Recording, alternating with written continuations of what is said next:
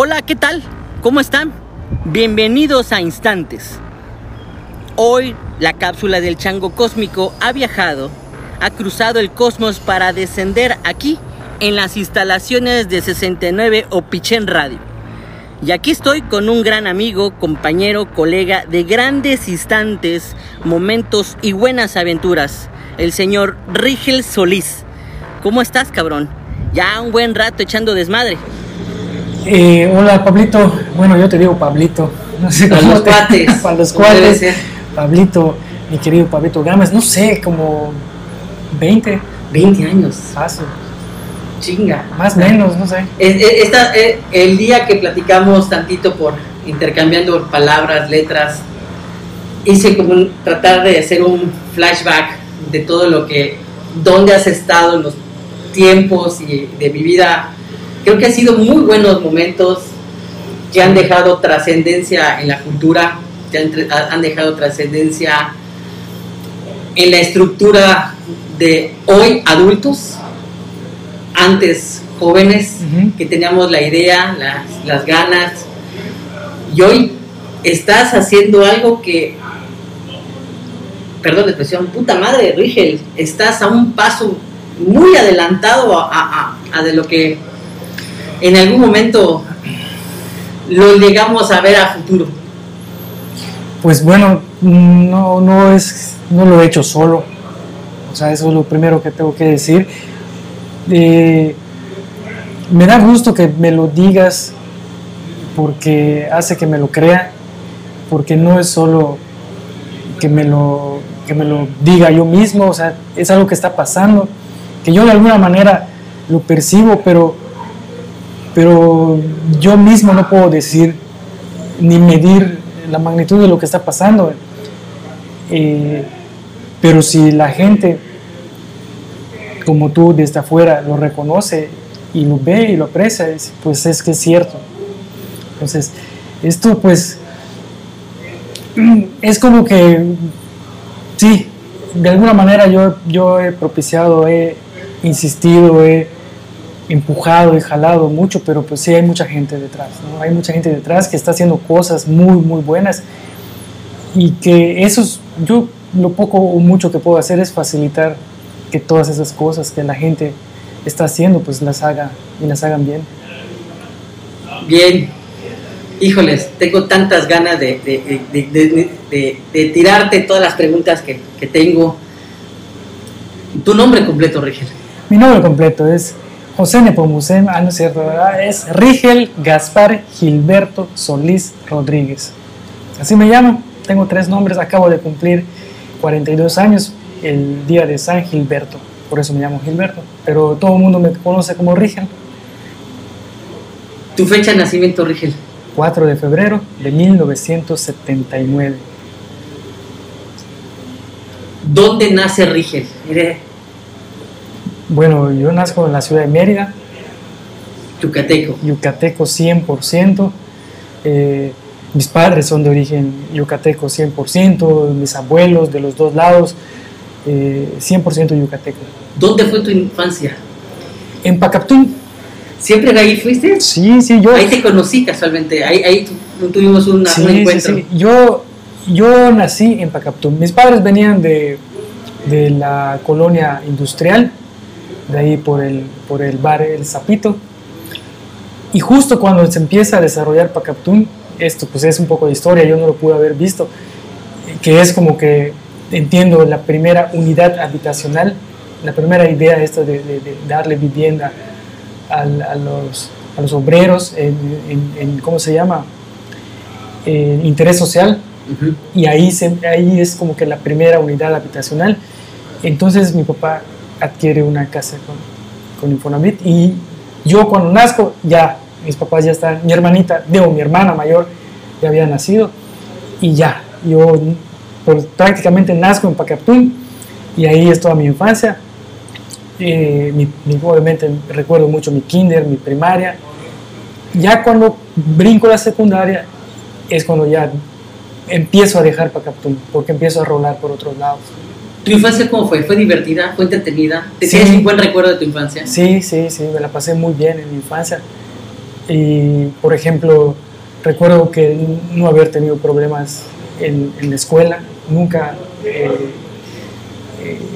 eh, ni en el kinder, me acuerdo que, que mi, mi, mamá llegaba a buscarme al kinder y la maestra le decía, hoy Regia no quiso entrar al salón, todo el, toda la mañana se la pasó jugando en el parque, solo, porque todos los demás niños estaban en el salón y él no le daba la gana y se la pasaba jugando este, solo en el parque. Y así le decía a mi mamá. ¿Te acuerdas en qué kinder estuviste? Sí, claro. Este, de hecho, es ahí en Pacaptún. Eh, es, no recuerdo el nombre, pero está justamente el kinder y la primaria están contiguos. Está uno al lado del otro. El nombre de la primaria, si me acuerdo, era Salvador Varela Reséndiz. Y el kinder está al lado, justo al lado. Eh, muy cerquita de la casa. Ahí vendría a ser, bueno, no recuerdo las calles, pero, pero sí, sí. De hecho, eventualmente me da nostalgia y, y paso por allá. ¿Tu primaria fue de algún recuerdo lindo o un recuerdo que memorable de tu primaria? Pues mi primaria me gusta jugar mucho fútbol. Yo creí que tenía talento para el fútbol porque, porque luego no era sido de los más sobresalientes, pero en alguna ocasión sí llegué a ser así como los goleadores, me escogían en la, en la reta. Los primeros, los primeros. El profesor sí me, me, me ponía y, y, demás, y creí que, que, podía ser buen futbolista. Al final de cuentas no, pero pues me divertía mucho jugando fútbol en esa época, en la primaria. Y pues y lo mismo, igual, eh, recuerdo que no tenía dificultades para el estudio, a veces había concursos de oratoria, y no es porque yo fuera buen orador, sino porque me aprendía la, el, texto, pues a mí me tocaba este, ser el orador. Y no lo hacía muy bien, pero como tenía esa facilidad de, de recordar el, el, texto y decirlo, pues siempre me ponían así como en, en el orador, eh, en los homenajes y demás, y, y siempre siempre este, pues sacaba buenas calificaciones. Me acuerdo que cuando, cuando hacían esto de que a los mejores promedios los llevaban a, a desayunar. A, ¿Te tocó? Sí, sí, claro. Al Palacio de Gobierno, o a no sé dónde. Siempre, siempre me tocaba. Y mi mamá se sorprendía porque, porque no veía que yo me esforzase tanto. Veía que hacía mi tarea, sí, hacía mi tarea y todo. Eh, no, no veía mucho esfuerzo de mi parte, pero a la hora pues sacaba buenas calificaciones. Comentabas que después, cuando entras a la secundaria, sales de Pacaptún. Uh -huh. ¿Dónde fue tu secundaria? ¿Alguna federal? No, yo me fui a la, a la escuela secundaria técnica número uno. Ah, ¿En la industrial? En la industrial. Sí, tampoco estaba muy orientado en ese sentido. Y me acuerdo que mi hermana sí estudió en la, técnica número 20, que era la que correspondía a Pacaptún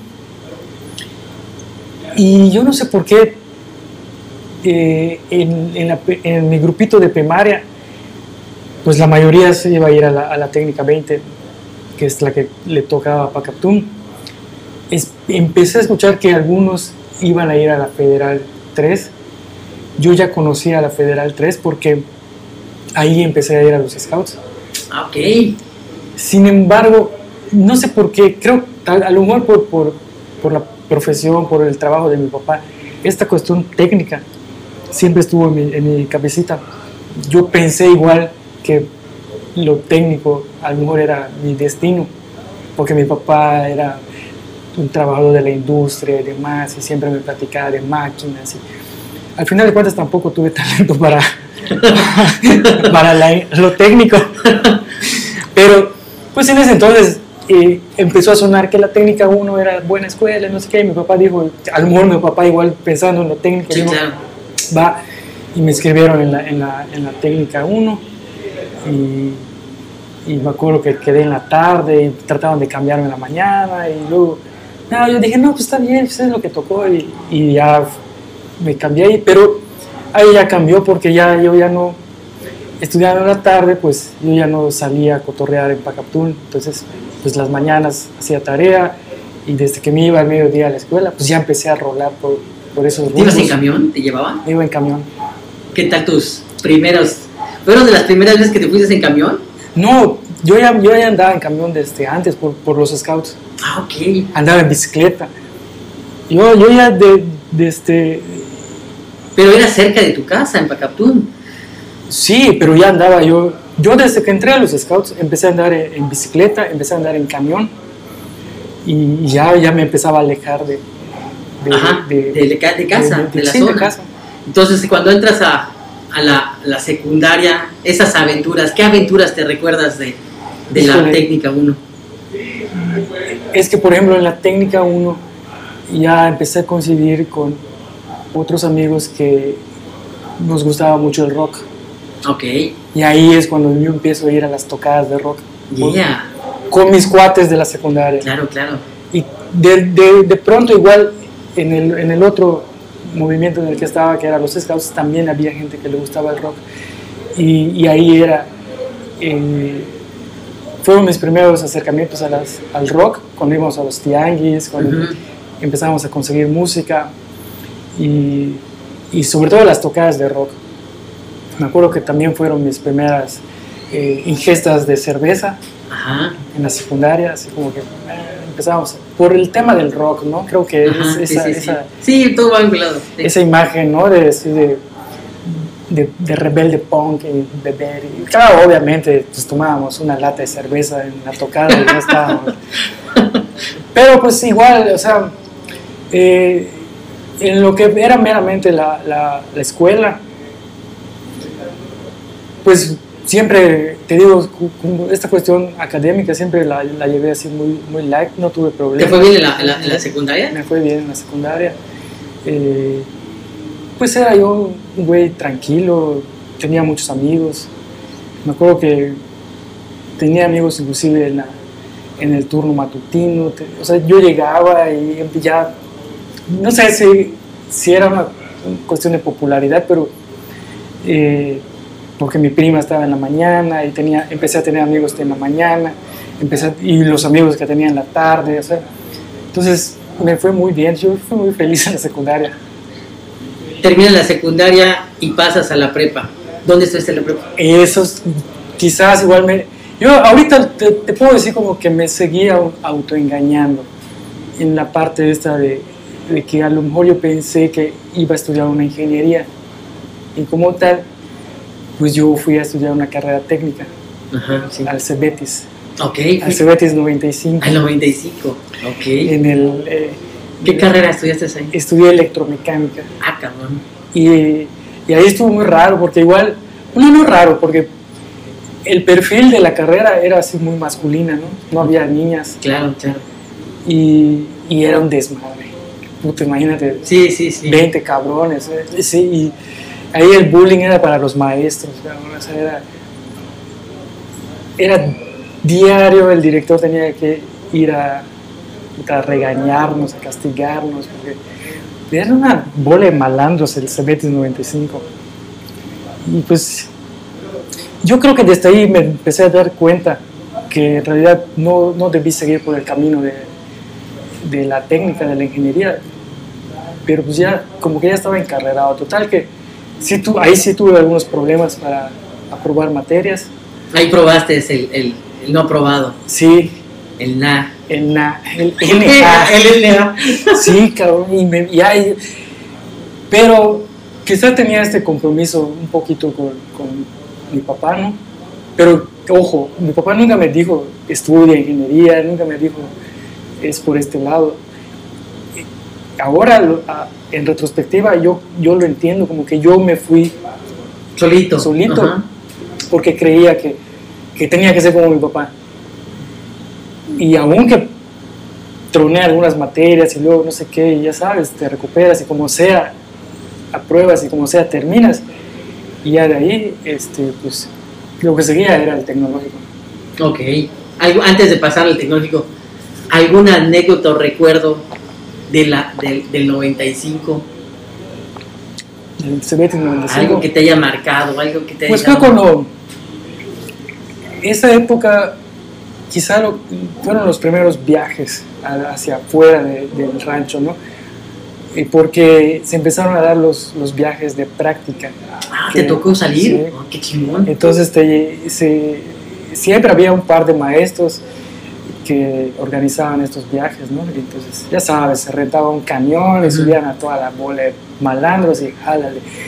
Y sí, por un lado, este, nos llevaban a visitar industrias, empresas, y, y sí, realmente se formaba ese sueño, ¿no? Así como que, mata tu padrote, yo quiero ser gerente de producción de la Volkswagen. O sea, tú veías las industrias y veías cómo se trabajaba y, y- y decías, wow, sí, este". y, y- y por otro lado, pues conoces otras ciudades sí. y dices, wow, quiero esto, ¿no?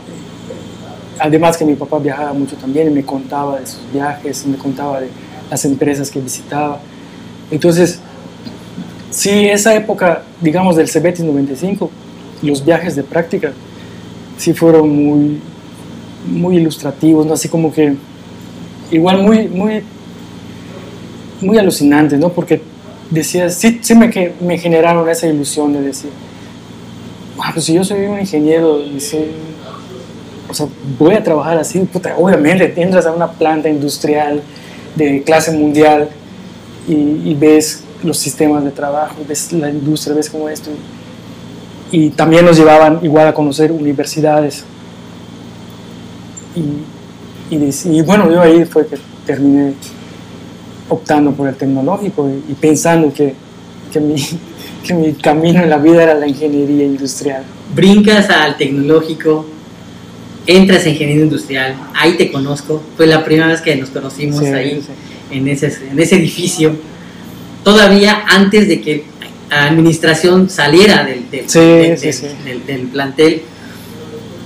Entras a ingeniería, ves tu camino como profesionista ahí. Fíjate que ahí vino, me- yo me empecé a desencantar ahí, pero a la vez, eh, pues yo como me sentía encarrerado, ahora sí que en la carrera. Entro al tecnológico, me empieza a pasar esto que repruebas materias, y ya sabes, el sistema del tecnológico, que Sí. empiezas a vivir en el tecnológico. Porque, puta, tienes que tomar una materia en la mañana, una en la- al mediodía y una en la tarde, y puta, y sales a las 9 de la noche del TEC. Y entonces yo empiezo a tener muchos tiempos muertos y me meto a la biblioteca del TEC. Y empiezo a hacer, de re- a veces empecé yendo a la biblioteca a, a, pues, hacer tareas, ¿no? A hacer refuerzo de... Pero empiezo a tener mucha curiosidad, porque aparte yo ya tenía igual como que mis, ya había tenido desde, desde antes acercamientos con la música, con ciertas expresiones de arte, con literatura. Sí. Empiezo a buscar este, libros y empiezo a encontrar libros de repente que empiezo a leer cosas del universo. Y, Sí, hay unas joyitas ahí. y empiezo, empiezo a ver cosas y entonces me voy dando cuenta de otras cosas y, y- y en la biblioteca, aunque no eran libros precisamente de literatura, pero eh, Stephen Hawking tenía ahí, entonces eh, eh, encuentras cosas y, y llega un punto en el, en el que inclusive a nivel ideológico, filosófico, yo me doy cuenta de que chinga, no era por aquí, pero ya no me puedo echar para atrás. Porque además, pues mis papás estaban haciendo un gran esfuerzo para que yo esté cursando una ingeniería. Entonces yo, yo sentí que que no puedo decir que me confundí, no puedo decir que no era aquí. Chingas, ni pedo, pues tengo que terminar. Pero, este, inclusive me empiezo a dar cuentas, cuenta de, de cosas que no, a nivel ideológico, Henry Ford, en la explotación de la gente, la explotación, lo que hace la industria con, con, con, con el recurso humano. ¿no? Sí, sí, sí. Y no me convence, para mí el trabajo era otra cosa, para mí la vida era otra cosa. Total que me doy cuenta demasiado tarde y digo, va, ni modo, hay que terminar. Pero ya mis intereses ya estaban, o sea, tengo que terminar ingeniería industrial y si lo tengo que ejercer, lo ejerzo, pero mi, mi actividad, mi pasatiempo ya estaba en otro lado. Yo ya estaba leyendo otras cosas, ya estaba viendo otro cine, ya estaba como que ya en el lado más artístico, cultural, y ahí es donde yo empezaba a sentirme más cómodo. Tú y yo somos como que de la misma edad. este, este, año yo cumplo 43, acabo de cumplir 42. Yo pensé que eras más grande que yo para empezar. Este, nos tocó, porque esto lo he platicado con, con muchos que son de la misma, contemporáneos, de la misma generación, los 90 nos tocó como un reflejo, un cambio totalmente brusco. Y esto quiero arraigarlo, que me comentas o me platicas que empiezas tú a escuchar música desde la secundaria, como muchos de nosotros. ¿Cuáles fueron tus primeras bandas que escuchaste? ¿Qué fue lo primero que, que te, te, pusieron en la grabadora, en el cassette, en el LP? Y dices, puta madre, ¿qué es esto? Mira, este, bueno, eso es interesante porque aparte acabo de recordar una canción que no te puse en, el playlist de 7, que, que, es fundamental en mi vida en cuanto a lo musical y artístico. Pero, pero ¿alguien te influenció? O sea, tus primos, vecinos, amigos. No. ¿Cómo fue eso? Eso quería llegar. No, yo me acuerdo que en la radio, en la radio y me acuerdo que al principio, bueno, al principio era radio, puro radio se escuchaba en mi casa. Mi papá llevaba este cassettes de rock en tu idioma. Empecé a escuchar rock en tu idioma, eh, pero obviamente te estoy hablando de finales de los 80, que, que en realidad yo estábamos, estábamos chavos todavía. Y en los 90 en la secundaria siempre escuchando radio, yo descubro radio, universidad, y empiezo a escuchar música clásica. Este, mi mamá me, me, me, platica que mi abuelo era un gran aficionado a la música clásica y que le encantaba la ópera y la madre, no sé qué. Que, y yo me empiezo a interesar y empiezo a escuchar Radio Universidad.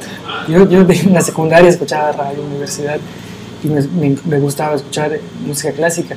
Y ahí voy aprendiendo que, que tienes que, una obra la tienes que escuchar completa, no puedes escuchar un pedacito. Entonces ese, empiezo a hacer esos ejercicios, a clavarme, a clavarme. Sin embargo, te digo, también tenía al mismo tiempo el rock el punk que, que escuchaba con mis cuates y que íbamos a las tocadas.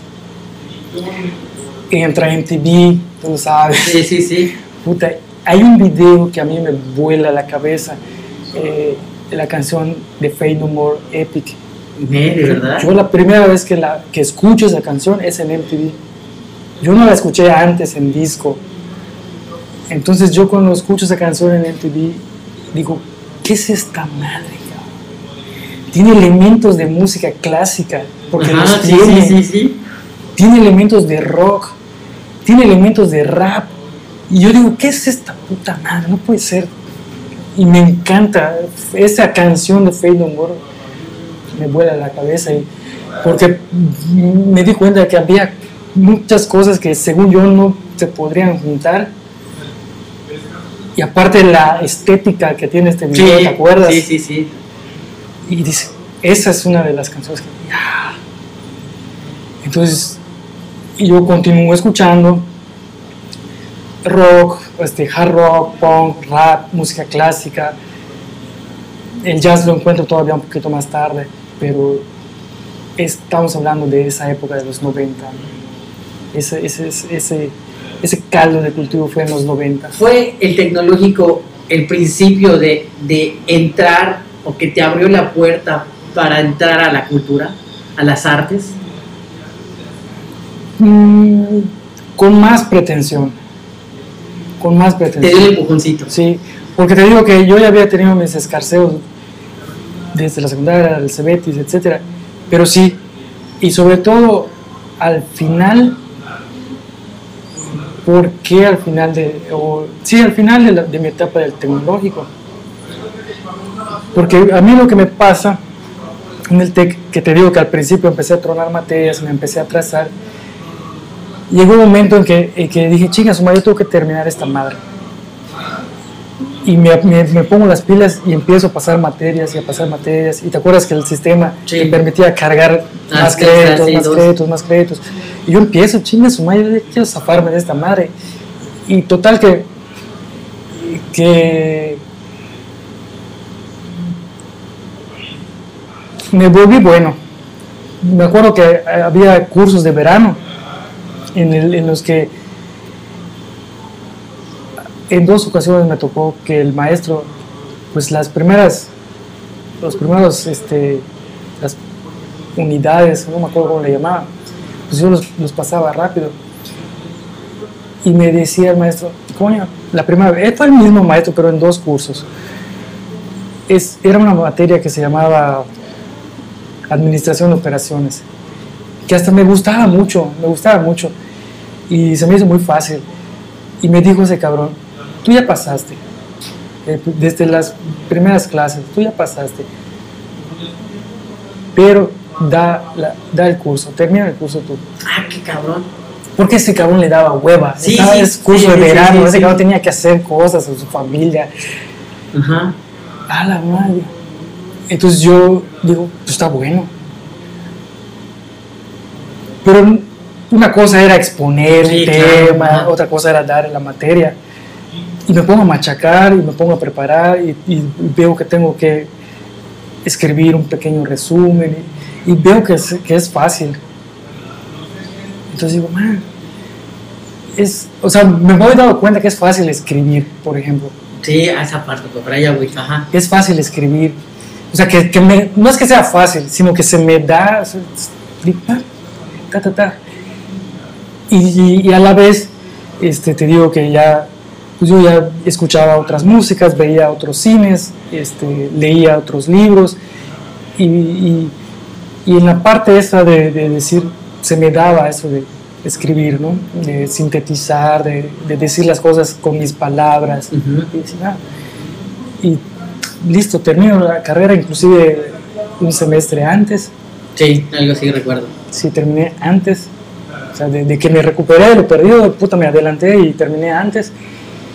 Y Esa plática me acuerdo que tú y yo tuvimos en un pasillo. sí, antes que te sí, fueras. Antes, sí, yo terminé antes y, y de hecho pues ya, ya empezaba yo a, a chambear igual.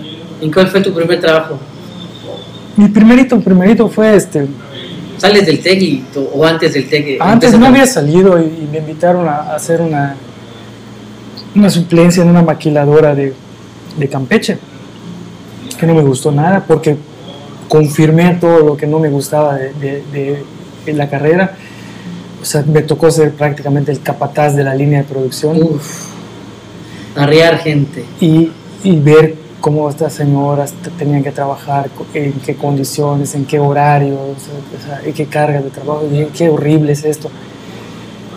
Qué horrible. Y se da, es cuando impacta el huracán Isidoro y yo regreso. Ya, más bien, regreso a Mérida y ya no regreso a la maquiladora de Campeche.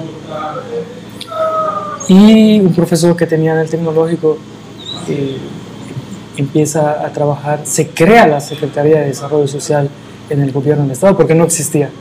Se crea y pues obviamente no, no pues están creando, no tienen bien definidas las áreas, quieren hacer muchos programas, muchos proyectos, pero pues están en eso, ¿no? Y- y este profesor me llama para que yo haga un proyecto. De igual manera es un proyecto que hago en dos semanas, muy fácil. Bueno, no, no sé si es fácil, pero yo lo saco. ¿Se te dio? ¿Se te daba? Se me daba. Ajá. Que también incluía aplicar muchas cosas que aprendí en la, en la escuela, pero en, en otro medio, ¿no? En el medio social, en el medio rural también. Pero era nada más una adaptación, siempre había que hacer estudios técnicos, estudios de mercado, estudios financieros, etc. Y ahí yo empiezo a chambear prácticamente. O sea, yo considero ese punto. Cuando, ah, porque este, este profe me llama para que yo le haga el proyecto, pero no me puede pagar y me dice, te firmo tu servicio social. Me firma mi servicio social. Pasa un mes y necesita otro proyecto y me llama Y me, y me dice, oye, necesito un proyecto, te firmo tus prácticas profesionales. ¡Ah, qué cabrón! Está bueno. En dos semanas, ok, qué chingón. Ajá, en dos semanas hice mi servicio y en otras dos hice mis prácticas. Qué chingón. Y luego, está bueno. Luego me llama otra vez, pero ya no tiene nada que firmarme. Y me dice, oye, cabrón, necesito esta madre. Puta, pero no hay lana. ¿Cómo? Pues sí se puede, doctor, pero pues, qué onda, yo. Bueno, yo te voy a dar una lana, pero de mi bolsa. Pero necesito que vengas a chambearlo aquí, porque puta madre, aquí está la información. Está bueno, está bueno. Igual No tengo nada que no hacer. tengo nada que hacer. Y voy, hago el proyecto, no sé qué. Ya a la cuarta, el, el secretario de la edad le dice, oye, ya, si este chavo está haciendo la chamba, contrátalo y ya, sea, pues sí. Y ya me contratan y ya da un giro mi carrera. O sea, porque sí, sí, sí, te digo, aplico cosas que aprendí, que aprendí, las adapto a otro medio.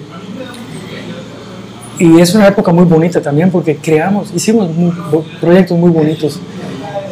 Y, y me gustó, pero a la vez me dio tiempo de hacer otras cosas. Porque ahí chambeábamos, sí teníamos un horario, sí había que ir de 8 a, a 3. Pero este, pues hacía la chamba y pues tú a las 3 ya está. Sí, Ya, y entonces era ir al cine, era ir a comprar películas, a escuchar música, leer.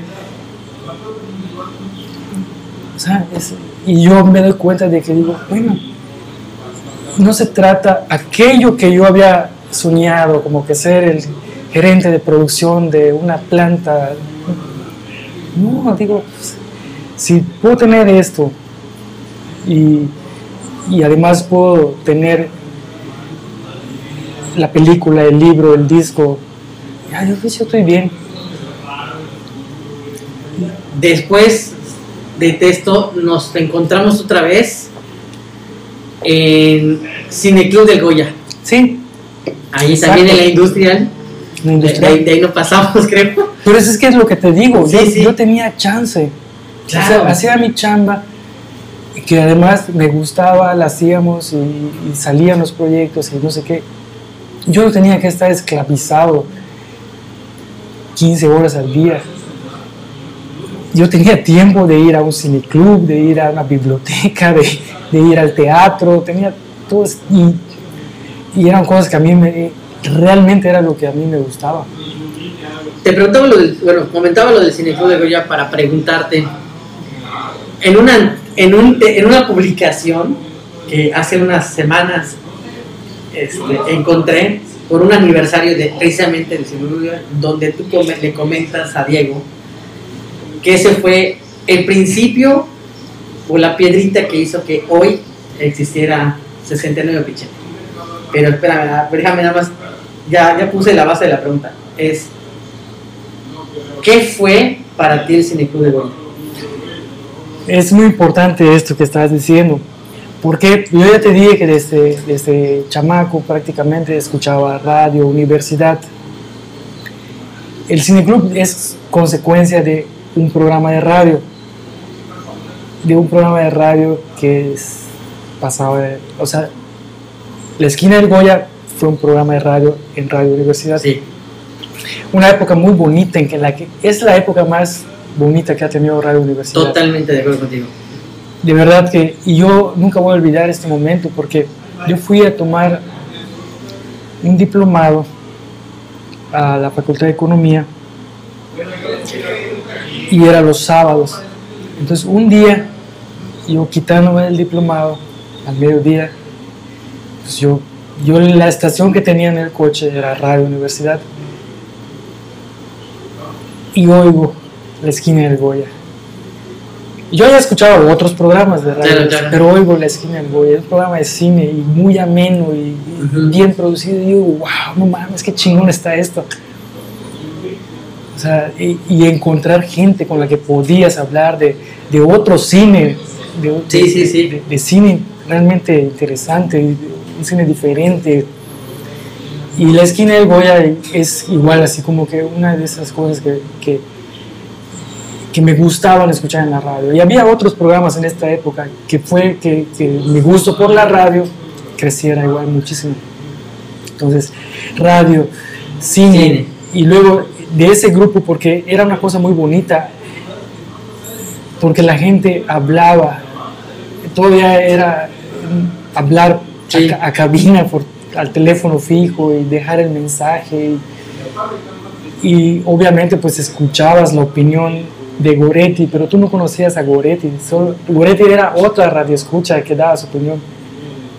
Pero ya sabía su opinión y la siguiente semana volvía a opinar y la siguiente semana opinaba eh, Julio y la siguiente y entonces de alguna manera conocías a esa gente.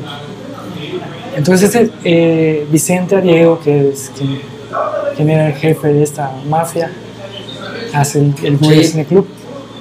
Entonces cuando gestiona el espacio en, en- en el sepsis de la UNAM para hacer el Goya me acuerdo que fue muy emocionante ir la primera vez porque ibas a, a- a encontrarte a esa gente, ibas Sí, a sí, sí, conocer a pasó los, igual.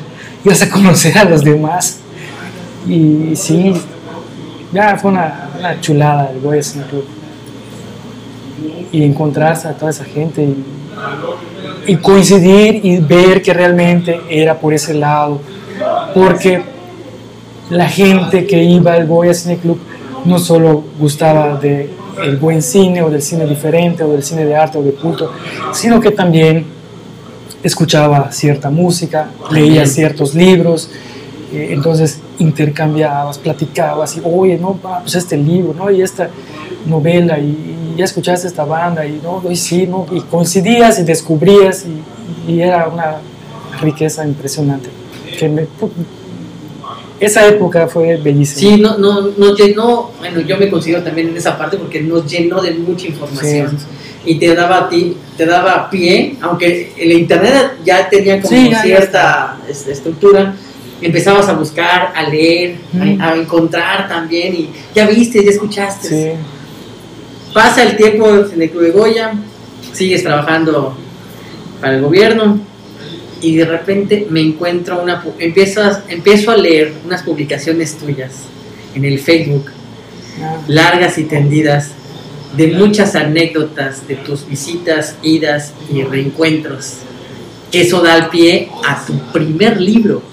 ¿Cómo fue que empezaste a escribir? ¿De dónde te vino esa, esa intuición, esa forma de, de empezar a, a- a publicar eso en Facebook? Porque eso es historia. Sí, fíjate que eso va muy ligado, porque eh, te digo que en el tecnológico yo me di cuenta que tenía esa facilidad para agarrar ideas, procesarlas y expresarlas con mis propias palabras. Y que cuando yo tenía que explicar o decir algo, lo escribía. Luego, en la chamba, al hacer proyectos, había que redactar. O sea, porque una cosa es que tú hagas un cálculo, pero el cálculo siempre lo tienes que explicar en, en un párrafo. Sí, O sea, tú puedes, corto. tú puedes calcular que puta que el, el volumen de producción de esta hectárea es tanto, tanto, pero lo tienes que explicar en un párrafo. Entonces, yo, yo, yo empiezo a ver que tengo facilidad para, para esto. Nada que ver en géneros literarios, ¿viste? Te estoy hablando Sí. de, de- de- de proyectos, de cosas técnicas. Y me acuerdo muy bien una vez, este, estaba yo en Mixup comprando Ajá. discos. Sí, sí, sí. Mixup de la Gran Plaza, ¿te acuerdas? Puta, ya, igual era una... Podemos hacer un paréntesis porque hacer la diferencia de antes cuando ibas a roqueterías, También. Ajá. antes cuando ibas a roqueterías, como y tenías que llevar tu gastada y tenías que pensar muy bien lo que ibas a comprar porque solo, Totalmente de acuerdo. solo te daba para un disco. Pero ya chambeando, ya con la nita, ibas al mix-up de la Gran Plaza surtías. y te surtías rico. Sí, sí, sí. Yo me llegué a comprar cosas así que, puta, que ni al caso, ¿verdad? Pero, pero me acuerdo que estando ahí, y tengo que decir esto, que Pamela, que hoy es mi esposa, en muchos sentidos me cambió la vida, sin quererlo, sin proponérselo. Porque estando un día en mixo de la Gran Plaza, pues yo como niño en juguetería, ¿no? viendo discos, DVDs, películas, ya sabes. Y había una convocatoria. Y me dice, oye, mira esto. Y, era una convocatoria para hacer un ensayo sobre Mozart, porque era un aniversario de 250 años de no sé qué, o algo, una efeméride de Mozart, e iban a regalar, o sea, el, ganador del ensayo, o los ganadores del ensayo, toda la obra de Mozart en CD. Ah, qué cabrón. Ajá. Y Pamela me dice, tú puedes escribir un ensayo de Mozart, porque tú oyes Mozart, tú sabes qué pedo con Mozart, y puedes escribirlo. Pero yo dije, no mames, pero eso ya es literatura. O sea, eso ya, ya es meterse en pendejadas. Dale, ¿cómo Me dice, ah, total.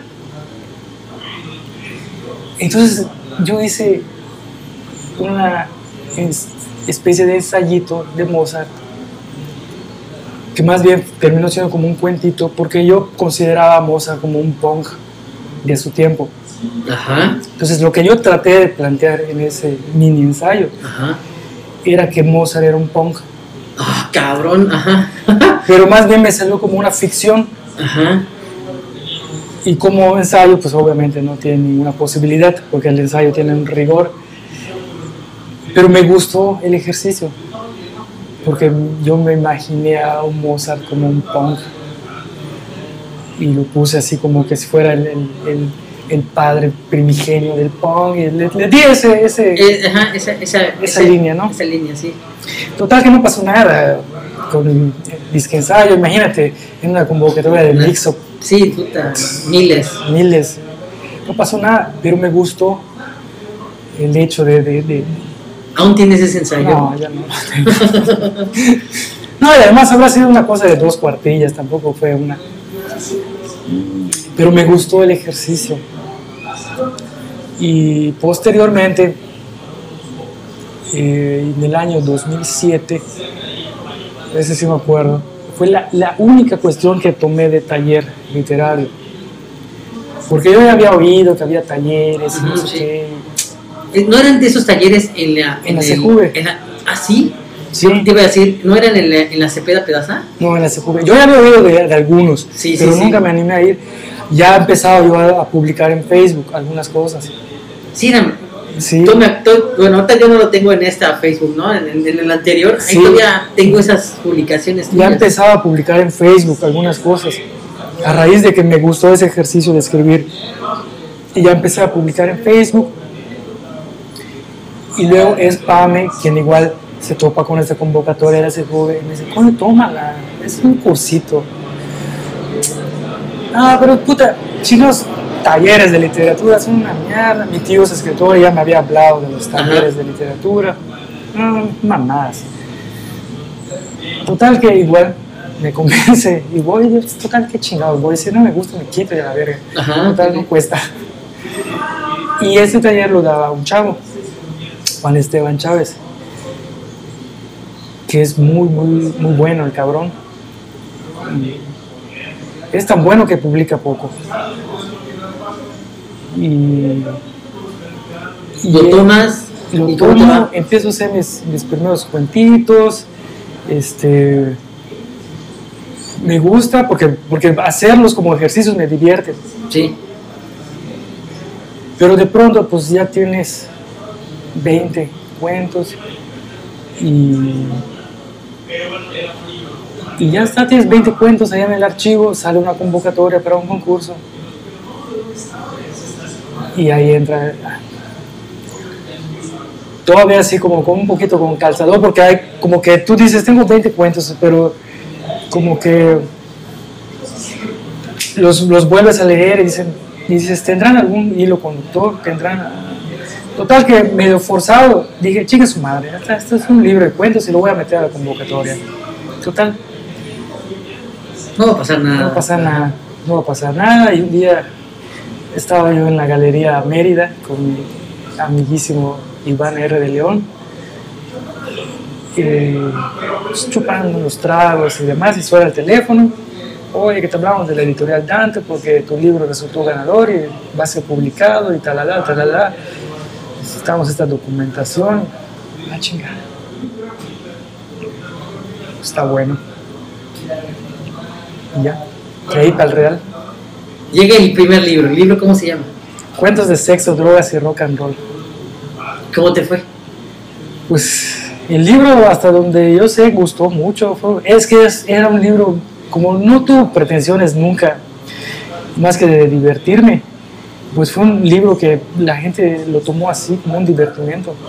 Es un libro muy, muy light, Sí, muy cagado, Sí, muy, sí, lo diver- leí. muy divertido. O sea, la por gente ahí lo tengo. es algo que lees, te diviertes, te, te, te lo lees en una cagada, en dos. Y, y- y- y- y ya, o sea, pues fue un- no, no había mayor, mayor pretensión, no había moralejas, mensajes filosóficos, este truco, no había nada. Fíjate que alguien una vez comentó o escuché que dijera que ya habías entrado tú a ese, digamos, VIP, a ese club VIP de, de- de escritores jóvenes. Pues es que yo era, yo ya no era joven. O sea, como que, como que esa literatura sí es juvenil, pero yo ya no era muy joven. Yo, yo, yo ya iba saliendo de la juventud. Sí, sí, sí. Iba saliendo de la juventud, pero la, la literatura de Pero te ese- posicionó en algún momento dado. Sí, y de hecho a mí sí alcancé, porque con ese libro, y con ese libro, este, pues me fui a, a algunos encuentros literarios, que- porque todavía yo pasaba, ya ves que la, el gobierno, las, la, la, ¿cómo se llama? Conaculta, Ah, bueno, ahorita. Te consideraba joven hasta los 35. Sí. Entonces yo todavía era, era joven, así Sí, sí, burocráticamente. Y me invitaban a, a cuestiones de estas. Y, y me tocó ir y ahí pues ya hay otras pretensiones porque empecé a, a participar en los encuentros literarios y, y a dar conferencias y a dar pláticas y luego que te invitan a presentar el libro. Y, y es una cosa que ya te metieron en esa madre y, y, pues ya estás adentro. Y es cuando te dicen, pues es que tú ya eres escritor. Sí. Cuando en realidad tú, tú, tú, solo ves escrito 20 cuentos. 20 cuentos y ya, de, de pronto ya eres escritor. ¿Cuánto pasa entre el primer libro y el segundo libro? Eh, Y hay una historia detrás de ese segundo libro, Sí. porque no es publicado en México. No, ese, no, el que tú hablas es el tercero. Ah, ok. Publico uno segundo, pero ese sí lo publico porque, porque cuando pasa todo esto de los cuentos, este, y que de alguna manera te dicen que ya eres escritor, pues yo empiezo, digo, chinga, está padre esto, me gusta, esto sí me gusta, digo. O sea, me gusta ser escritor, este, te llena el ego, porque te invitan acá, te entrevistan, te, llena el ego. Y, y dices, sí, pero, pero, pero también ya sabes que tienes que practicar. Tienes que practicar porque esta madre es como el fútbol, puta, si no entrenas, pues puedes tener mucho talento, pero si no entrenas, Sí. estás jodido, banca. Y digo, pues tengo que practicar, tengo que entrenar y me pongo a hacer crónica eh, cultural de las cosas que yo hacía. Es verdad. Después tuviste en el por esto. Sí, em- y empiezo a publicar por esto. Y mi entrenamiento era publicar una columna semanal. Eso es una, un entrenamiento que yo me autoimpongo. Y digo, todo, y una a la semana, mínimo. A veces llega a publicar tres en una semana, que era una mamada. Pero, entonces era como mi, mi, mi entrenamiento. Y estoy así poco más de casi tres años. Porque cuando ya digo, cuando supero las 100 columnas, te digo, hubo periodos en que sí era semanal, hubo, a veces luego me, me colgaba un poquito, pero pues ya yo ya le, le sabía manejar, sabía, que sí, que no. Llego a tener ciento y tantas. Y digo, bueno, pues voy a agarrar las 100 que yo considero que, bueno, las, las menos peorcitas. Y pues que queden en un librito, ¿no? Porque pues, como dice Will Rodríguez en el, en el, en, eh, en el texto de contraportada, lo, lo que, lo que se publica en el diario sirve para limpiar el wish del perro. Si no está en un libro, Sí, claro. entonces, pues digo, pues va.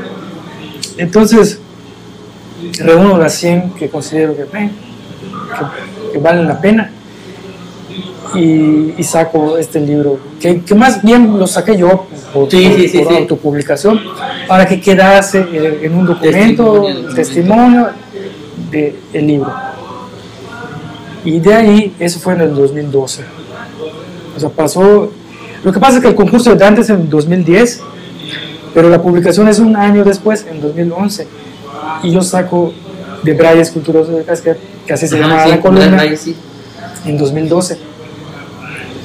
¿Cómo llegaste a, a, a este, al por esto? Invitado, te dijeron, No. te contrataron. No, porque, porque fue. O sea, yo nunca fui a pedir chamba por esto, ni cobré nunca. Ni cobré nunca un peso por esto. Mi tío me decía. Lo- bueno, ¿cómo llegué? Por atrevimiento. Porque yo leía. Pues leía este periódico, leía este.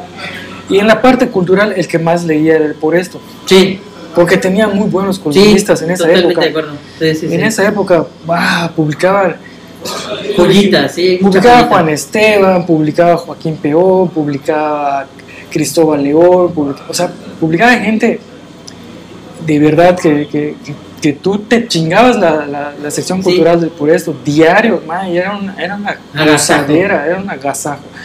Entonces yo dije, puta madre. Y así, un día, a redacción, correo, redacción arroba por esto, va, va, envío esta colaboración, si entra en consideración, puta, al día siguiente abro por esto y está publicada. No mames. ¿Qué fue tu impresión al leerla? Puta, dije, "Ma, déjate de eso, dije, obviamente la lees así con revisión a ver qué le cambiaron. Ok, ok, ajá. Y veo que no le cambiaron ni una coma, ni una tilde, nada. Puta. Y mi tío, mi tío publicaba ¿no? por eso. me dice, Oye, ¿cómo qué onda? No, pues nomás la mandé a ver qué onda. Y, ah, puta, está padrota, qué bueno. ¿Qué te dijeron? No, yo no he habla- hablado con nadie. Le digo, yo la mandé y la publicaron. Ah, buena onda a la semana siguiente otra, otra, y todo lo que yo mandaba me publicaban. Y mi tío me dijo en una ocasión, bueno, mi tío este que te hablo es Edgar Rodríguez, Edgar Rodríguez claro. Quimé, que igual has- ha hecho un gran trabajo en la crónica urbana. Y, y es ¿cómo no van a hablar? Mete ahí tu recibo, que te paguen, puta madre, todos nos pagan. No, como no lo necesitaba, le decía, no, ¿quién es su madre? ¿Para qué? Y sí, y a creo que nunca, nunca me- me rechazaron ningún, ningún texto. Todos los mandé así como colaboración. No, no hubo más. O sea, y nunca tuve contacto con Mario Renato, nunca fui a su oficina, porque es un mito igual, ¿no? ¿Ah, sí? Sí, los que van a la oficina de, de Renato y que, y que, no sé, puta, yo nunca, jamás he pisado esa oficina. Sí, eh, ¿Cómo te fue con el segundo libro? el segundo libro fue igual, ahí yo ya empecé a jugar con las pretensiones. Dije, voy a hacer. A mí me interesaba nada más que conste como una manera documental que, ese, que ese libro se publicó. Ese libro yo lo, lo, lo recopilo, lo edito, le, le digo a, a Will Rodríguez, que es un escritor eh, de mucho prestigio que le dé una revisión, les lo pido por favor. ¿Por qué? Porque Will Rodríguez trabajaba en Dante, en la editorial Dante, Ah, ok. y él hace la corrección de estilo de cuentos de sexo, drogas y rock and roll. Ajá. Y cuando se presenta el libro, Will me dice, que lo disfrutó mucho y que no le tuvo que corregir ni madres, más que dos o tres cositas. Qué chingón. Y pues yo cuando hago esto le digo, oye Will, ¿me podrías hacer el favor? Claro, encantado, me dice, le da una revisión, le dice, esto ya quedó, hace el texto de la contraportada. Yo hago todo el trámite de, de registrarlo, el link de autor y todo ese desmadre. Y veo una impresión de 100 ejemplares. Te digo, yo, yo lo que necesitaba que conste, tramito el ISBN y todo, yo necesitaba que, que conste que, que había quedado ahí estas 100 crónicas. No me interesaba más este que, porque era una publicación y yo dije, pues es para la banda y el que lo quiera y el que se lo quiera fusilar, que se lo fusile, que les hagan copias si quieren, el que lo tenga se rayó y ya, porque empiezo a jugar con esa pretensión de que con el paso de los años ese libro sea un objeto de culto. Sí, es un, un libro de culto. Entonces, solo 100 hay en, ¿Quién sabe dónde? quién sabe dónde. Me han contado que, que, que se los han robado. O sea, me ha- hay gente que me ha dicho, madre, ¿quién me robó mi, mi ejemplar de Bryce? Puta madre. No sé quién me lo robó. Y hay gente que me ha contado, yo me robé ese libro. No te voy a decir a quién se lo robé, pero me lo robé. Entonces, Yo tengo ese libro. Por ahí lo tengo. Sí, lo está. tengo. No, no, no me lo robé. lo robé. Yo lo tengo. Ahora sí, ¿cuánto pasa entre el segundo libro y el tercer libro? bueno, ¿Qué pasa en eso, en ese transcurso?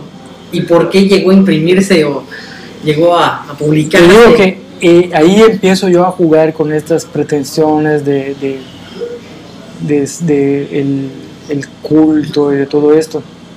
Pero ¿qué es lo que pasa en realidad? Antes de, entre, entre, entre cuentos de sexo, drogas y rock y de Brayes culturosos del casquet, lo que pasa en mi vida es que Pamela decide que debemos separarnos. Y eso a mí me manda al demonio, me hunde. De hecho, el también publicar de Brayes Culturoso del Casquete es como una patada de ahogado. Porque, bueno, tú dices que lo tienes, si recuerdas, yo siempre se incluye una, una foto de autor. Sí. Yo en la foto de autor incluyo a Pamela Ajá, sí, sí, me acuerdo. está ella. Es una patada de ahogado, total que, que por más que hago, Pamela se va. Y no sé quién lo dijo, ni cuántas veces se ha dicho, pero en realidad uno solo escribe y solo hace arte por salvarse Totalmente de acuerdo. por salvarse. Y yo cuando estoy hundido en la mierda, porque Pamela se va, yo tengo muchas cosas que decir, que sacar, que... Y es la primera vez que experimento el arte. Ok. Porque si tú ves cuentos de sexo y drogas y rock and roll, es un divertimento Sí, experiencias, momentos, sí. ta, ta, ta, una- ya te lo es un libro porque está editado, pero no es arte. Ajá. Si tú ves la crónica, es un documento también, es, es un archivo de algo que pasó, pero no es arte. Yo cuando experimento el arte es con nueve truzas, porque tengo toda esta urgencia humana por, por sobrevivir una pena que me estaba matando, ¿no? Y escribo nueve truzas. Que ese es mi, es mi, es mi tablita, ¿no? Para sacar todo eso y no perderme en alguna otra, en alguna otra pendejada, ¿no? Y pues cuando por fin medio respiro, porque, porque también eso es lo que hace el arte, te permite respirar. Cuando ya lo sacaste y, y, puta, dices, respiras, ya terminas el, el- el- el trabajo, ya lo, ya lo sacaste, pues como siempre, ¿no? Reposa, tú tratas de continuar en lo tuyo, en tu vida, en tu trabajo, en tu rock and roll, Pero pues ahí está. Y lo que todo el mundo te aconseja, ya lo tienes ahí, ahora revísalo, léelo como lector, ya no como escritor, ve si funciona. Lo agarro, lo reviso, veo que sí, no sé qué, me doy cuenta que sí hay material. Lo recompongo, le doy una estructura, puta. Ahí, pero igual como, como tengo esta necesidad de ego, porque cuando tienes una, cuando te dejan, tu ego se va, el carajo. se va a la basura. Como tengo una necesidad de ego, de recomponer mi ego, me agarro todas estas partes de nueve truzas y le doy una estructura que sí pasa también por un pensamiento de ingeniería. Ah, cabrón. Porque tengo, porque como Sí. sea, pasé por las, o sea, Si Conozco todos los la lógica. in- industrial o ingeniería, Tienes, ese proceso mecánico, claro, tienes- implantado. Ajá. tienes esa madre Sí, sí, en la sí. cabeza que, que piensas lógica y, y puedes Sí. organizar un sistema. Y, Claro, sí. entonces yo digo, chinga su madre. Puta, voy a hacer con todas estas piezas, le voy a dar una estructura pa, y me pongo a hacer un diagrama. Algún día te lo voy a mostrar, o en una libreta lo tengo. Y hago un diagrama de cómo embonar todas esas piezas para que sean una novela corta, una novela. Obviamente tengo que reescribir algunas partes, Claro, claro. tengo que meter un recurso, tengo que meter aquí un, un engaño, una... eh. Y ya, digo, chinga su madre. ¿Y qué hago ahora? Ya lo tengo, no, pues se tiene que publicar. Y me pongo a revisar convocatorias y, opciones en internet.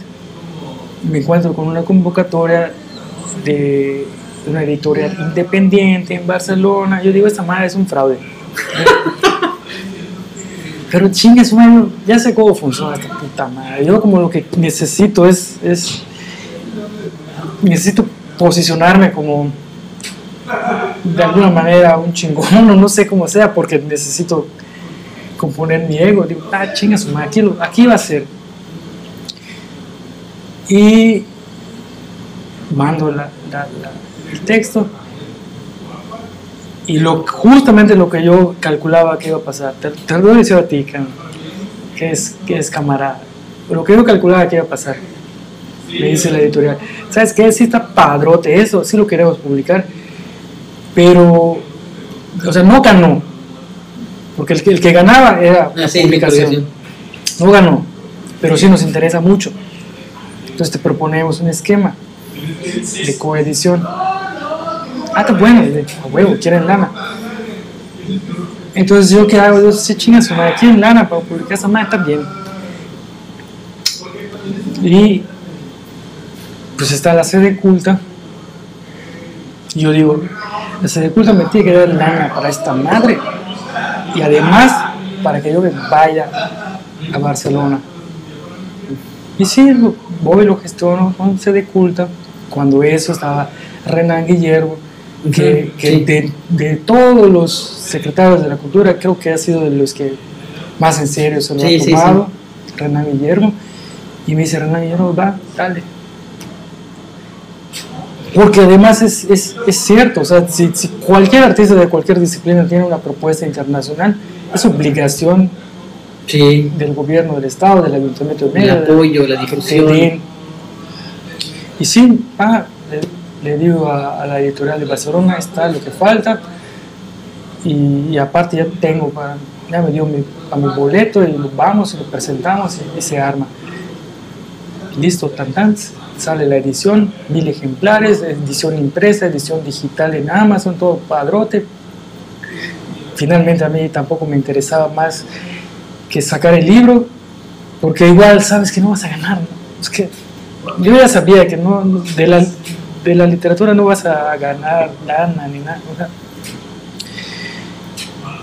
y me voy a Barcelona 20, 21 días. ¿Cómo te fue? Es, De- es una historia ligada. Sí, sí, sí, la sé, la conozco, pero platícame, ¿cómo Porque- que fue? ¿En qué sentido de, de- desde, desde que te subí, desde que pisaste ese aeropuerto hasta que regresaste a este mismo aeropuerto y te bajaste? Yo no sabía que iba a ser a Barcelona. Yo tenía, yo dije, a la chinga. Conseguí también que el ayuntamiento me dé unos viáticos.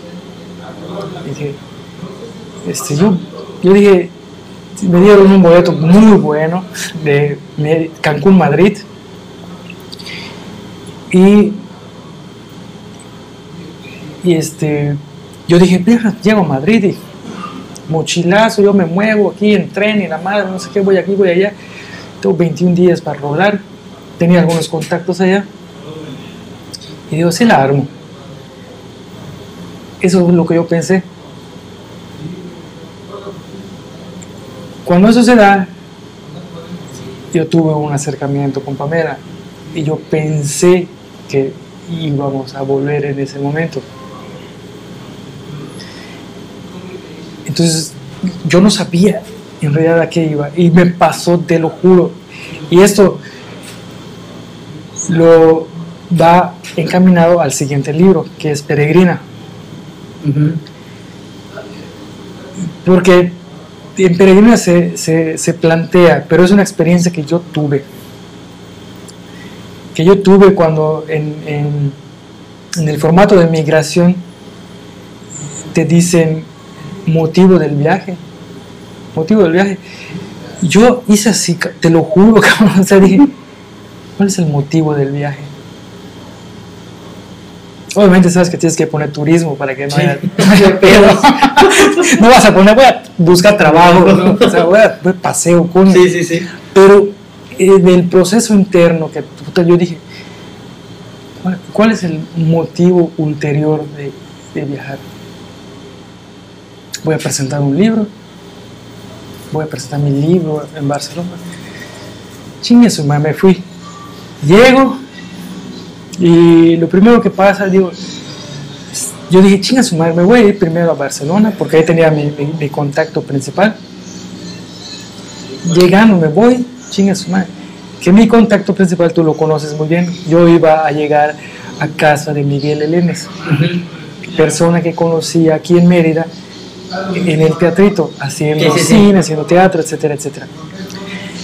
Y total que llego a Madrid y pues es temporada de vacaciones de invierno, no había tren ese día, agarro un hostal ahí muy, muy cerquita de la Puerta del Sol, puta. Y empiezo a tener mis reflexiones y empiezo a desarrollar el diario, la bitácora del viaje. Empiezo a escribir la bitácora del viaje. Al día siguiente, no sé qué, ya chinga su madre, gacho un, un- un tren para Barcelona. Me voy a Barcelona, llego con mi cuate, su familia, todo bellísimo. Y yo llevaba una guía porque me aficioné a apreciar la arquitectura. Y Barcelona es una ciudad. Sí, sí, sí, tascada de Entonces yo arquitectura. yo me llevé un libro, un libro así de esos muy bonitos de arte que tienen muy buena fotografía y, y descripciones, historia y datos de la arquitectura. Entonces yo, yo iba a cazar edificios. Y mi idea, y dije, estoy tres días aquí y luego jalo, luego me muevo. Porque de Barcelona te puedes mover muy fácil, Sí, incluso todo- a todo- París sí, y toda sí, la sí. Pero yo empiezo a caminar la ciudad, empiezo a tener mis introspecciones, mis reflexiones, mis encuentros con los edificios, empiezo a escribir la bitácora del viaje. Y pasa un día, y pasa otro, y pasa otro. Y- y luego yo estaba ahí y, y todo el tiempo estuve en Barcelona. Y en esa introspección, y en esa introspección, y, y- y reflexionar, y, y analizar, y pensar, y, llenarme de la arquitectura. Y... Total, es típico, ¿no? Que cuando regresas y, ¿qué hiciste? ¿Fuiste aquí? ¿Fuiste allá? No, güey. Puta, Me quedé. puta, estuve 21 días en Barcelona. No seas pendejo, estás en Europa. te pudiste haber ido aquí, te pudiste haber ido allá. Ver así. Pero yo, yo estaba tan en mi pedo, tan mi trip interior, que no me moví de ahí, cabrón. O sea, ya hasta lana me sobró porque no era una. Porque hasta con lana regresé. Así pude haber hecho 20 mil cosas. Pero me, me ensimismé. Y, y fue un proceso bastante hermoso para mí. Y ya cuando regreso y asimilo y todo, ya, ya volviste, ya, ya todo bien, pues regresas a la libreta y ves tus apuntes y dices, aquí está la novela. Aquí- y esta es la cara B de Nueve Truzas. Ajá. Entonces me siento a reescribir Peregrina. Y es ahí cuando entiendo que el motivo del viaje era escribir Peregrina. ¿Viste? Sí, claro. Y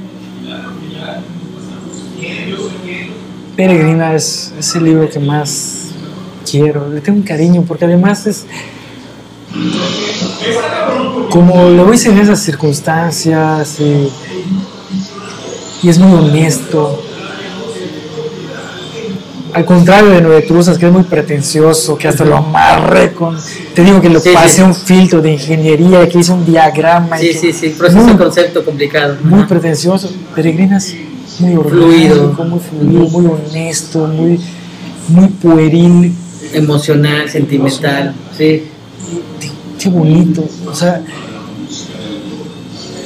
al final, yo, yo como lector leo Nueve Truzas y digo, está chingón Nueve Truzas. Puta, tiene ta, ta, ta, ta, ta. Vientos. Pero Peregrina me conmueve. Sí, claro, emocional. me conmueve. puta. Entonces yo que yo digo, no, pues es que esto, digo, es, es tan conmovedor, es tan íntimo, es tan mío y, y es tan espontáneo y natural. Y yo no se lo puedo vender a la gente. Si acaso lo voy a regalar. Y lo paso, lo reviso, lo reestructuro, le doy la forma. Lo paso por una, por una revisión editorial que hace Adán Echeverría. Se diseña, se y sale, ya. Se le tramita su ISBN, se registra en autor, todo tal cual. Y lo libero. Lo libero en internet para el que guste. Y, y hasta ahí. Hasta ahí este.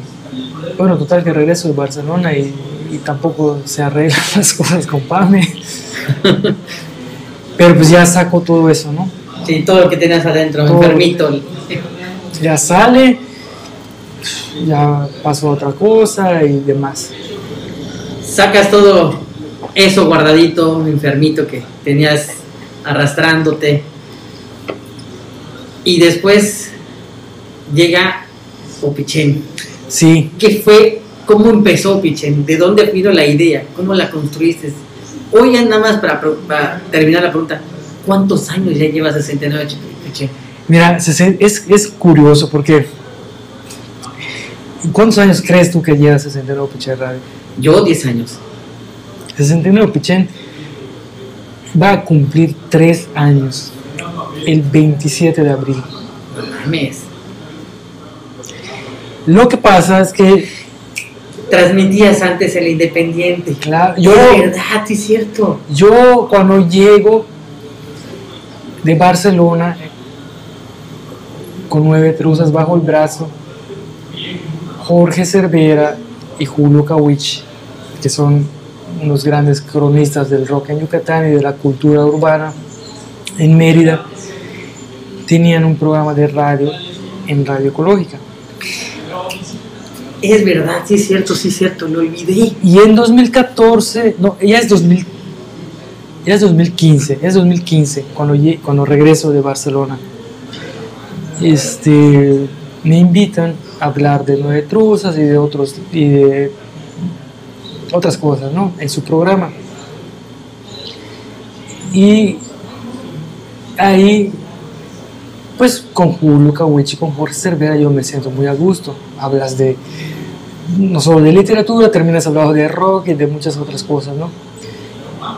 Y pues estaba Mac Manos, que en paz descanse, y Mac Manos también me dice, oye, cabrón, pues ven a hacer un programa aquí, no sé cuándo. Está bueno, entonces yo empiezo a hacer radio en Radio Ecológica, mi programa, que también lo, denomino de Brayes Culturosos del Cascap, edición radio. Radio, sí, sí, es verdad. Y me termina de enamorar el, el, el medio, pues, ya te dije que yo lo escuchaba desde siempre, no sé qué, luego este, programas como La Esquina del Goya y toda esa época dorada de Radio Universidad, y ahora tengo la oportunidad de hacerlo, empiezo a hacer la radio allá. Pero ¿qué pasa? Que pues estás en una radio FM, una radio que es de un señor, donde pues tienes que decir esto, o no puedes decir lo otro, o por respeto, no por imposición, pues tú dices esto sí, esto no. Y digo, no, pues en Internet está la, la, libertad total. Entonces yo empiezo a buscar opciones en Internet. Digo, ¿cómo, ¿cómo puedo hacer esto en Internet? Por medio de estos encuentros literarios que ya te había dicho, conocí a una chava de Puebla que hacía radio por internet en una estación de Zacatecas. Sí, me acuerdo. que se llama Radio Chaos Rock. Yo ya había descubierto Radio Chaos Rock por esto de estar buscando radio. Y cuando Tabaque, así, bueno, Elizabeth me dice, oye, pues es que yo estoy en Radio Caos. Neta, no mames, sí, Pero, pues yo ya sabía que ella estaba en Radio Caos porque ya la había oído le puedo decir a, Rogelio, que es el máster, está bueno, dale, dale, dile. Ok, prepárate un proyectito y no sé qué madre. Puta, yo preparé mi proyectito, mi programa va a ser de corte cultural, voy a tener entrevistas y la madre, no sé qué. Total que, que ya me dice Rogelio, este, por Messenger, no sé, no me acuerdo cómo haya sido. Hoy sí, ya te tengo el proyecto. Ya te recomendó Tabaque, tú puedes hacer aquí lo que quieras. Neta, sí, ya, coño, somos banda, Tabaque es, es de confianza, y sí, te recomienda, dale. Puta, digo, pero este cabrón ni me ha oído, ni sabe lo que voy a decir, ni lo que voy a poner en su estación. Pero como es esa confianza de cuates de cuates, gente chida, me dejan hacer lo que yo quiera en Radio Caos. Y empiezo a hacer mi programita. Empiezo a hacer mi programita y demás y de ahí pues eh, pues no puedo omitir también la parte de Malorines, que la parte de Malorines terminó mal por cuestiones personales, pero igual escuchando radio descubro esta estación de Guadalajara que se llama Malorines, muy irreverentes, y eventualmente ellos también me invitan a hacer un programa. Y empiezo a hacer un programa con ellos. Entonces ya tengo un programa en Radio Caos, un programa en Malorines, gente que conozco del medio, que sé que pueden hacer programas, los empiezo a invitar, les digo, oye, haz un programa. Creo que el primero fue a Inox, que, le, que le, dije, vamos, oye, cabrón, vamos a un programa de música electrónica, underground. Lo pasamos en mandorines, chingas, madres, cabrón, son bandas, lo que les propongamos lo van a aceptar. Y Inox me dice, dale. Y empezamos a hacer un programa de música electrónica en Maldorines. Entonces como que ya tenemos uno en Radio Caos, dos en Maldorines. Luego otro, luego otro, luego otro. Llega un momento en el que yo digo, o sea, sí está padre, pero que ubiquemos programas hechos en Mérida, que los ubiquemos en Radio Caos, que los ubiquemos en Maldorines, en Zacatecas, en Guadalajara, pero tenemos que tener una estación de Mérida, Yucatán, donde salgan todos estos programas, porque es la gente de aquí la que la está, lo, lo, está haciendo. Finalmente, que lo podemos compartir con todo el mundo, sí, el que adelante, pero nosotros tenemos que tener algo aquí, algo que nos identifique, una estación con nombre yucateco, Sí, sí. con identidad yucateca. Y decido, chingue su madre, hay que hacerlo. Y lo hago, hago con los programas que teníamos en ese entonces, 2018. O sea, lo empezamos a cocinar en, a finales de 2017 y ya en abril, el 27 de abril de 2018, ya, ya está todo listo. Perdón, ¿cuántos años estuviste o tiempo estuviste en, en Radio Ecológica? En Radio Ecológica solo hice seis meses. Después, ¿cuánto tiempo estuviste para Radio Caos? Pues en Radio Ecológica, pues sigo todavía. Desde, saliendo de. Te ¿Cinco dije- ya llevas ahí? Sí, en, de- en febrero de 2016 empecé en Caos. ¿Y para Guadalajara? O sea, ya cumplí cinco años. Cinco años. ¿Y Guadalajara?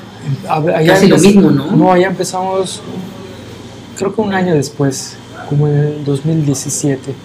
Abril, mayo de ¿Sigues 2017. transmitiendo para ellos? Ya no. Ok.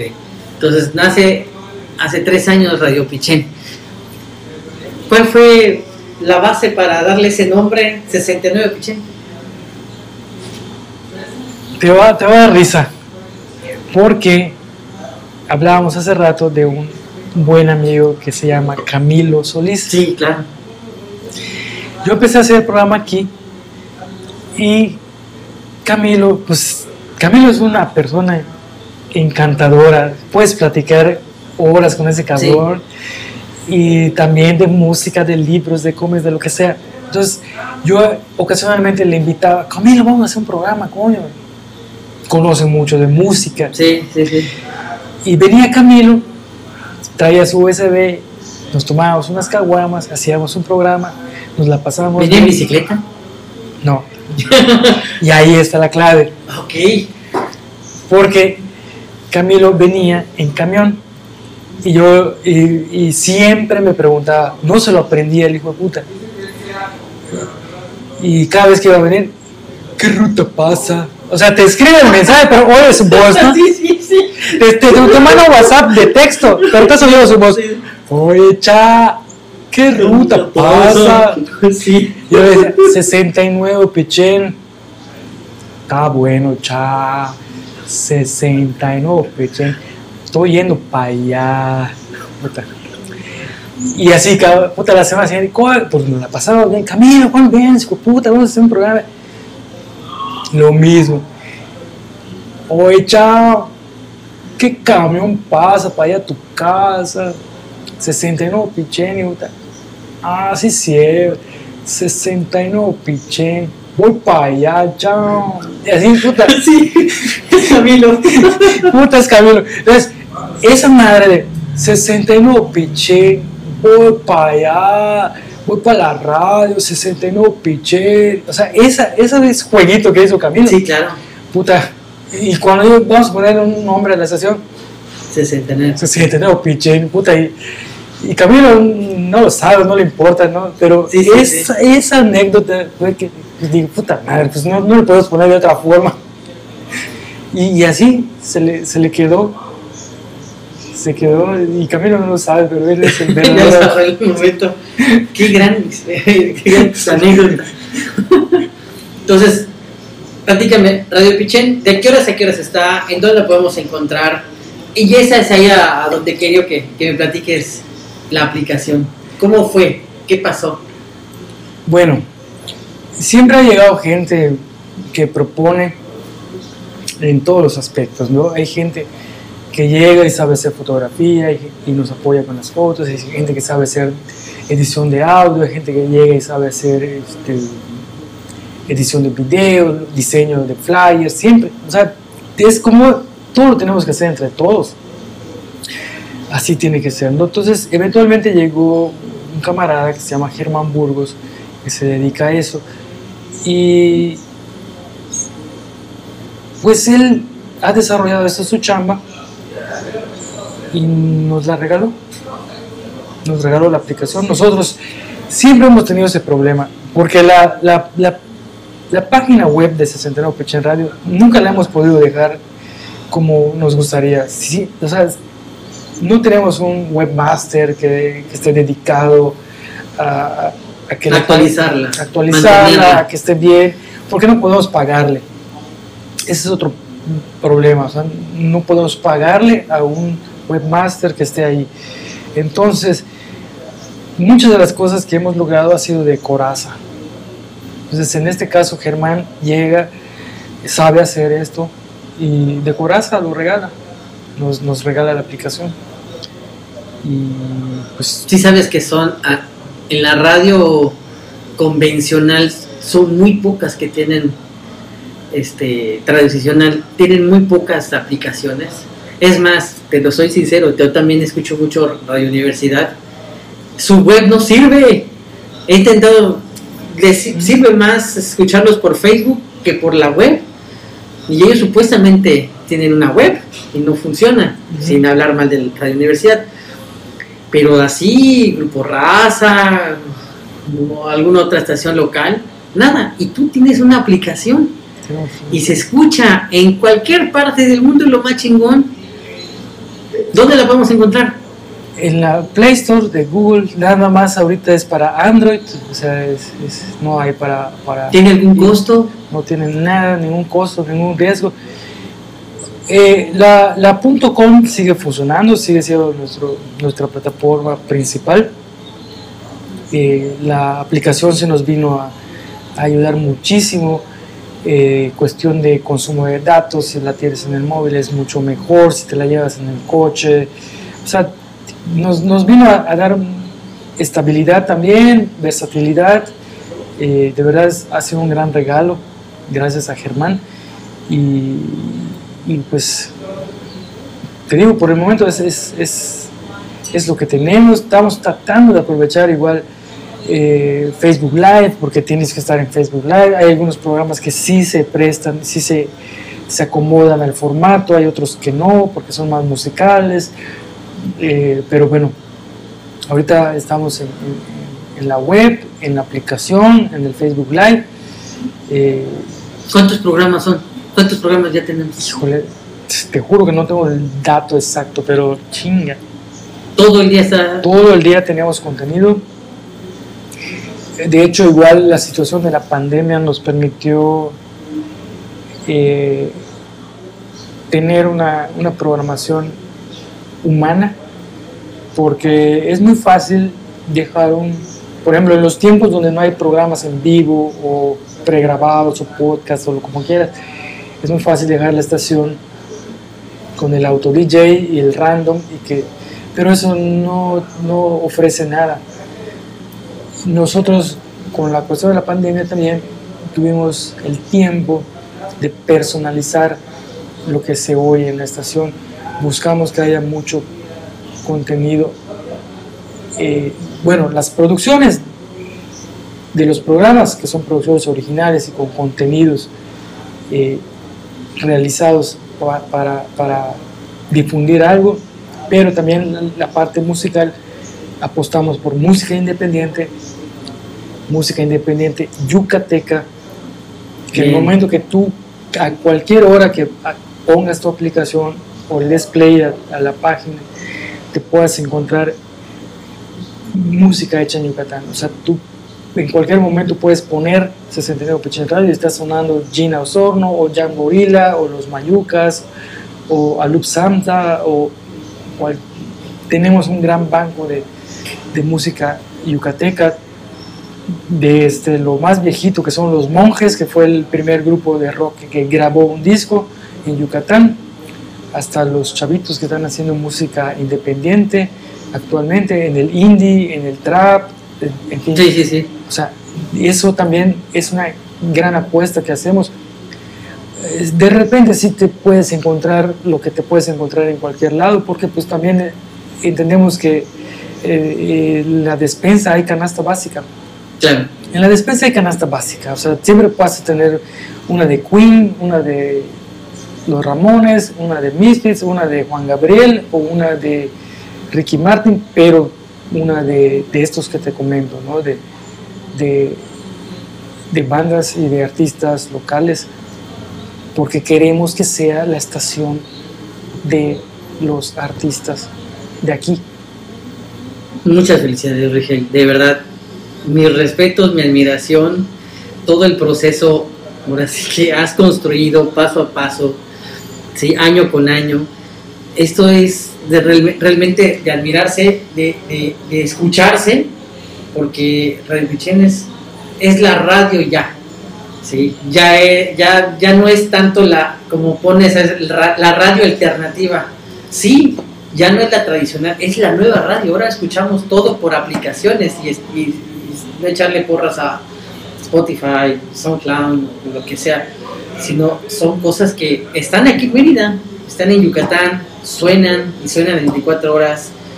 Y todo lo que has hecho, Rigel, ahora sí, como tú dijiste, acabo de descubrir que es arte. Esto es arte. Esta es una, una plataforma que marca que sin querer estuvimos en el momento menos impredecible y aprendimos, conocimos, yo y la estás aplicando haciendo radio. De verdad, mis felicitaciones, mi admiración, mi respeto. Eres un chingón, de verdad. a ti y a todo el equipo de todo el equipo, cabrón. Todo el equipo de Radio Pichén. Todo el equipo. Qué chingón. te puedo decir que hay gente bellísima, increíble, talentosa y te puedo hablar de este este, chavitos que vienen a tener sus propuestas, bienvenidos, gente con trayectoria como Janine y Rachel, que son unas personas bellísimas, gente tan profesional como Pedro Sánchez, gente de, de todos los ámbitos, Misael Quijano, que es un experto en lucha libre, o sea, de deportes, de, de jazz, gente que es... A mí me encanta porque este, este, una vez Santiago precisamente lo descubrió y me dijo, es que 69 Pichén es tu libro, tú lo estás escribiendo.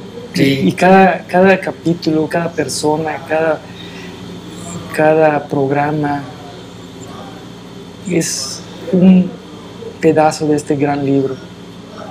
¿Cuál es el futuro de Radio ¿Cuál es el futuro de Rigel? ¿Cuál es el futuro del próximo libro? Pues te juro que ahorita libros no me interesan, no necesito sanar, estoy muy saludable hoy, nada me duele. Entonces, yo lo único que puedo hacer es facilitar a toda esta gente chingona que está haciendo 69 Pechen Radio, que lo siga haciendo, que siga haciendo buenos programas de jazz, de lucha libre, de rap, de reggae, de ska, de cine, de arte, de lo que les dé su maldita gana. Y que, que ya, o sea, que hagamos lo que nos toca. Yo estoy feliz, cabrón. Yo ahorita no, estoy, estoy saludable, estoy sano, estoy contento. Qué bueno, Regis, de verdad, qué chingón. Bueno, como ustedes escucharon el día de hoy, a Solís, después de una gran plática. Gracias por permitirnos regalarnos un ratito de su tiempo. Esto ha sido otro capítulo más de El Chango Cósmico. Gracias, Rigel. Muchas gracias. Gracias, de verdad.